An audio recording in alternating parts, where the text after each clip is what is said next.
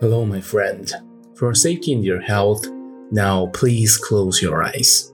Take a deep breath, clear your mind, and start feeling your pulse. Hello, my friend. Welcome back to JFT channel. You're at episode 47. I was born in a typical Chinese family, which didn't allow me to defend myself or to argue with my parents whenever I did anything wrong. Logical questions and suppositions were as same as being disrespectful. It would always cause more punishment if I dared to challenge them. Therefore, even though my parents, especially my mom, had barely convinced me with their reasons and their ethics, I kept all my thinkings and fears in my heart, hide them as deep as possible. Unfortunately, I was the one of few who could not forget thinking those arguments in my mind. One of my worst experience was that nobody could stand up for me or help me to make my point clearly when I feel aggrieved and lonely.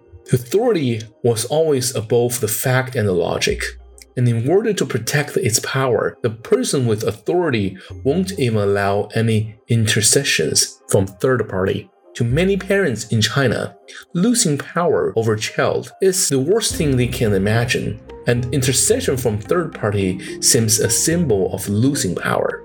Intercessors in family are like the attorneys in courts or the judges on the field of football games. They are extremely important to create a fair game for all players. Without intercession that implants the reason from especially those in a weaker position like children will create fear in heart from young age and keep them away from critical thinking and independence. Well, this is the end of the show today. Thank you for your time and your faith with God. Now please take another deep breath. Open your eyes, your mind, and get back to the real world you came from. May the God bless you.